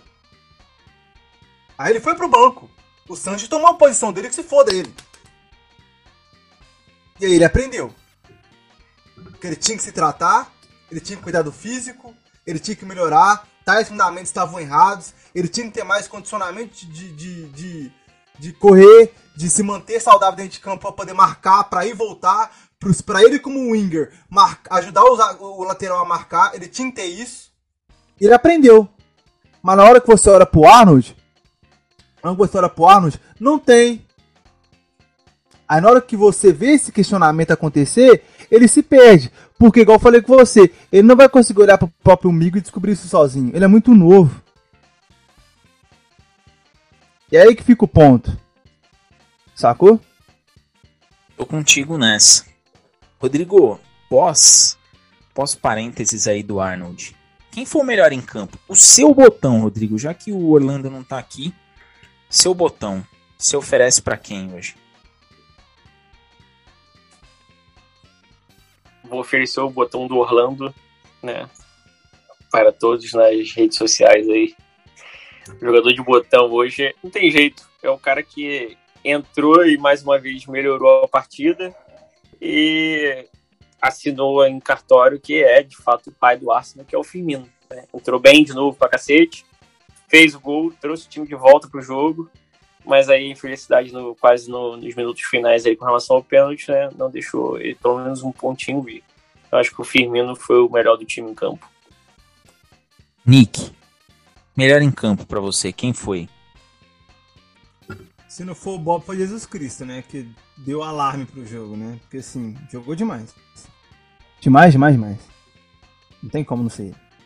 Foi o. Ele literalmente carregou o piano, né? Vamos falar da, da maneira rústica da, da, da ideia. Ainda mais nesse time. Nossa que piano. Senhora. Nu.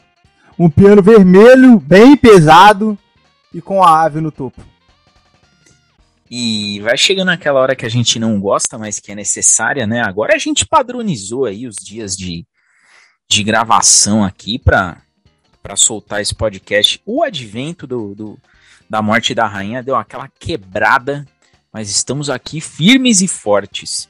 E antes de começar essas despedidas, quero deixar um salve aí para a senhora Nick, mãe do Nick, que além de acompanhar o Nick nos episódios aqui, agora tá acompanhando o Nick, já chamando atenção. Você tá assistindo o Liverpool aí? Você tá acompanhando? Você tá vendo o seu time? A senhora Nick é visionária. Senhora Nick, Beijo no coração aí. Obrigado por permitir essa, essa figura máxima de Minas Gerais aqui com a gente toda semana. E tem também um salve aqui especial, muito, muito bem lembrado, né? Salve pro o Marlon. Vou dar o contexto. Ele é amigaço do Nick. Ele tá aí no, nos grupos de futebol com a gente. Vai vir para São Paulo já falei para ele que a gente tem que se que a gente tem que se encontrar aí. E eu quero deixar um salve em especial pro pai dele, que é torcedor do Liverpool. Senhor Giovanni Paixão. Aquele abraço, aquele beijo no coração. Você tá sofrendo também, igual a gente tá sofrendo aí com o Liverpool. Tá difícil, mas é uma fase que vai passar. Nós que somos torcedores raiz conhecemos muito bem esses momentos a gente sabe que pode levar 10 anos, mas 10 anos também passam. Enfim, vou começar essa despedida aí. Rodrigo, avisa a galera que por hoje a gente fica por aqui. Teve aí esse compiladaço de jogos para não deixar a galera sem saber o que tá acontecendo. E a semana que vem nós estamos de volta. É isso. Salve, salve, Diagão. Salve, Nick Boy. Deixar um salve para nossos filhos ausentes, Orlandinho e Danny Boy. São sempre é, muito lembrados por nós, tanto na, na, na, resenha aqui, mas quanto nos nossos corações, quando a gente está aqui gravando sem eles. Sentimos a falta de vocês. Deixar um salve aos nossos queridos ouvintes, que mais uma vez está conosco, né, depois desse período sabático do nosso querido podcast. Agora a gente vai voltar, se Deus quiser, manter o nosso padrão semanal, como sempre tem tem acontecido aí desde o início do nosso projeto. E é isso. Fizemos esse compilado, quatro joguinhos. Para a semana nós temos mais Liverpool, se Deus quiser, ou não. Não sei ainda se é uma coisa boa ou ruim. Nesse momento eu estou me abstendo a responder essa questão. Mas é isso. Deixar um salve para todos vocês. Continuem nos seguindo, acompanhando nosso conteúdo nas redes sociais. E esperamos vocês no próximo episódio. Forte abraço a todos e valeu.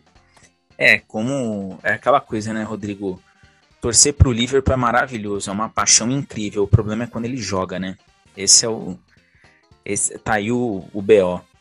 Eu, antes de passar pro Nick, quero deixar um recado, mais um recado. É quase que um apelo que vem aqui do nosso coração.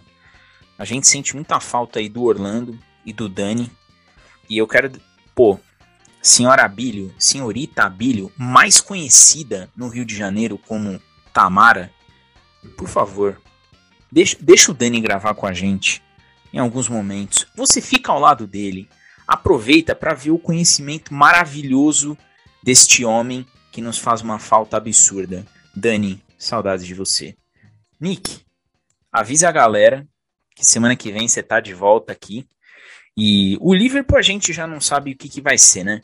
Mas a gente vai estar tá aqui fazendo o nosso papel de, de dizer para todo mundo tudo que tudo que corre por lá nesse time maravilhoso, esse time que nós todos amamos, inclusive você. E tem Champions essa semana, Nick? Acho que tem, né? Já avisa a galera que tem sim. Tem Rangers e Liverpool, agora dia 12, mais conhecido como terça-feira. E depois tem final de semana daquele jeito, episódio somente com Rangers e Manchester City. Avisa a galera, Nick. Já dá uma prévia. Já avisa que a gente vai. Que todos nós, a chance de virmos com camisas pretas de luto é alta. Salve família, muito bom estar de volta gravando com vocês. Então, perguntar pra vocês, me respondem nos comentários onde é que vai ser o velório. Porque do jeito que tá, vai ser outro alvo do hat-trick do cara que a gente já tomou. Vocês parecem que vão ser os próximos, porque vou falar com você. E fato, fato intrigante, porque o Liverpool enfrentou o City na Community Shield e o Haaland não apareceu. E ele foi criticadíssimo por isso. E será que tá com a pulga atrás da orelha? Vai ser foda. Só é. isso. Contra o Rangers eu já quero ver vocês no estádio mais religioso da Escócia lá do Celtic e ver que vocês vão tomar de volta a pressão que o Rangers tomou, com toda certeza, né? Porque lá a torcida no estádio e se cair eles não estão nem aí. Vai ser engraçado, vai ser interessante ver as respostas que o Klopp tem para as lesões. E concordo com o Rodrigo. Dentro de, para mim é dentro de campo que importa, não é lá do torcedor, mas não está sendo tão prazeroso ver a bola do Liverpool ser jogada ultimamente. Isso está sendo muito cruel para mim que gosta de assistir futebol. Então assim, Vamos aguardar ansiosamente por esses jogos, pra gente analisar e destrinchar. E pode ficar tranquilo, viu? Eu vou continuar aqui, vou voltar mais vezes para encher o saco de vocês com mais frequência agora que já passou o luto da Rainha Elizabeth. E eu, Diego, aviso vocês que contra o City é aquele jogo que alguma coisa no meu íntimo diz que a chance de vitória é grande por ser contra o City por ser aquele jogo que a derrota tá tão na cara, tão na cara que a gente vai vencer. Mas eu não vou falar isso para não estragar nada da semana que vem, porque, enfim, né? A gente espera, no mínimo, eu vou ser bem sincero, no mínimo, gravar uma vitória diante do Rangers e um empate diante do City, sem tomar gol do Haaland. Só pra gente falar assim, o Haaland marca em geral menos em nós. Mas eu agradeço o play de todo Oi, mundo. Diego. Oi. Ô, Diego, a gente tomou o gol do Martinelli, não vai tomar o gol do Haaland. Tá de sacanagem, né? É, eu espero que não. Eu só espero que a gente não tome gol do Haaland. Só, é só isso que eu quero. É Ô, só Diego. isso. Ô Diego, ô Diego, ô Diego, falar pra você de coração aqui, de coração aqui. Você tá de brincadeira. É só uma É torcida. mais fácil. Eu não tô é dizendo mais- que não vai. Ah, tá, entendi, entendi. É, É, a mesma, é. a mesma coisa de falar, a mesma coisa de falar pra mim, seu Nicolas, amanhã não vai ter sol durante o dia, tá? Ah, me ajuda. O sol ele não deixa de aparecer, né? Ele não deixa de aparecer. Mas Nem enfim, o cometa. eu espero, espero que Haaland vá pro bolso de Joe Gomes. Cê... Deixa pra lá, né? Chega. Eu agradeço cada play, cada interação. Agradeço aí todo mundo que, que compartilha esse episódio. Mais uma vez, um salve aí pra senhora Nick, pra Tamara, senhorita Abílio, pro Giovanni Paixão, pro Orlando e pro Diego Mota, que fomentou uma resenha forte aqui, hein? Salve pra vocês. Digo que semana que vem estaremos de volta. Nick, manda. Só arrementar a parada do jogo do City contra o Liverpool aí. O jogo de clássico, jogo bom pro Salah, né? Tomara, Ah. né? Tomara. Tomara que ele tire aí a zica dele diante do City. Ô, gente, ele tá, ele tá passando um tempo lá na mu- mumificação, entendeu? Todo faraó passa por esse tempo sabático, entendeu? Daqui a pouco ele tá de volta. Tomara. Mas digo vocês que semana que vem, pós-jogo contra o City, cá estaremos para trazer para vocês aí o que teve de melhor de Liverpool durante a semana, seja na Champions, seja na Premier League. Beijos no coração e fui!